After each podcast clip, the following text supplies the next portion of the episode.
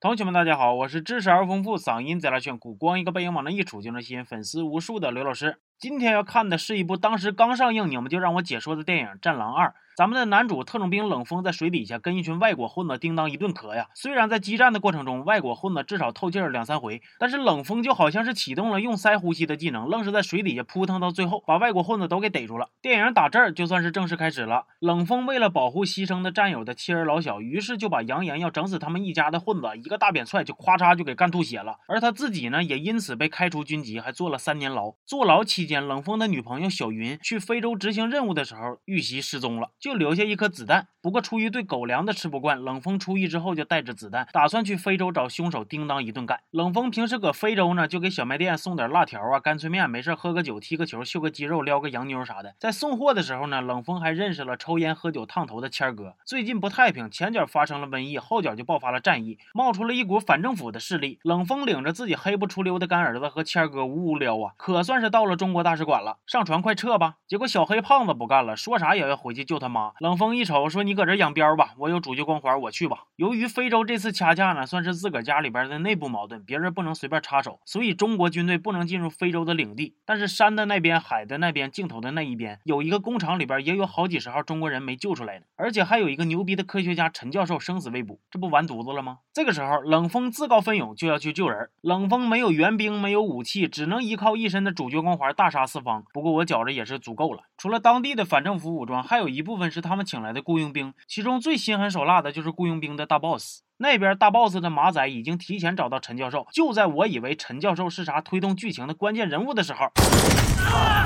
之后，马仔们又打算对女主瑞秋下手。这个时候，冷锋神兵天降，救下了瑞秋，还有陈教授的女儿帕莎。仨人一块赶往被困工厂解救剩下的人。来到工厂，遇见了开工厂的堂主啊，不对，这回得叫厂主，还有改行当保安的达康书记。联合国答应他们派一架飞机来接人，但是你瞅啊，这乌泱乌泱这老些人，那一架飞机肯定是拉不走啊。于是有人提议，飞机来了之后呢，只把中国人带走。就在革命友谊面临着考验的时候，冷锋有招了，说无论你是哪国人，到时候妇女儿童上飞机，老爷们跟他一起冲出去。计划可以说是非常完美了。不过电影到这儿，这刚演一半，能让你走吗？于是大 boss 又趁着夜黑风高袭击了他们。这这下是聚会也整废了，玻璃也干碎了，大家紧张的情绪眼瞅着就要彻底崩溃了。得亏上边突然传来命令，让大 boss 及时撤退了。不过冷风因为之前在隔离区感染了病毒，这下发病了，眼看就要死了。戴眼镜那小子怕传染，就把他给撵走了。这段其实挺扎心的。虽然明知道冷锋是主角死不了，但是还是想问一句：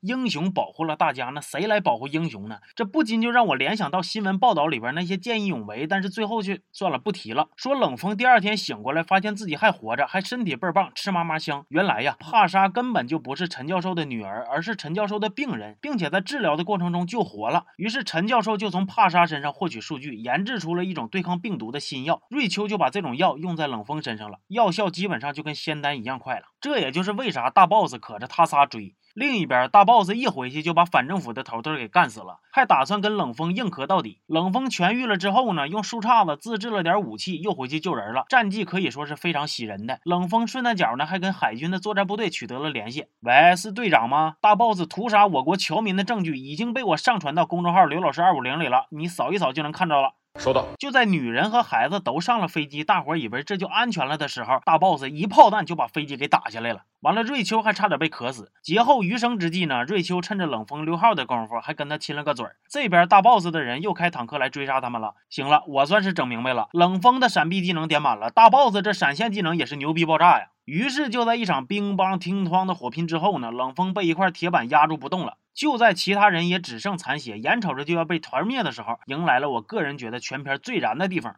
报告，我们得到上级命令，开火！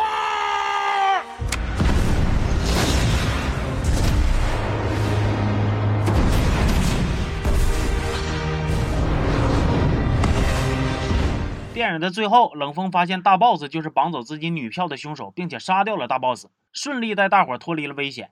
其实这个电影看完了，我脑子里边就冒出一句话，就是当危险来临的时候，有家能回真好啊！毕竟谁都期待过，从远方驶来的列车到站时，有人能在月台上殷切的盼着你。行吧，这期就到这儿了，咱们下期见。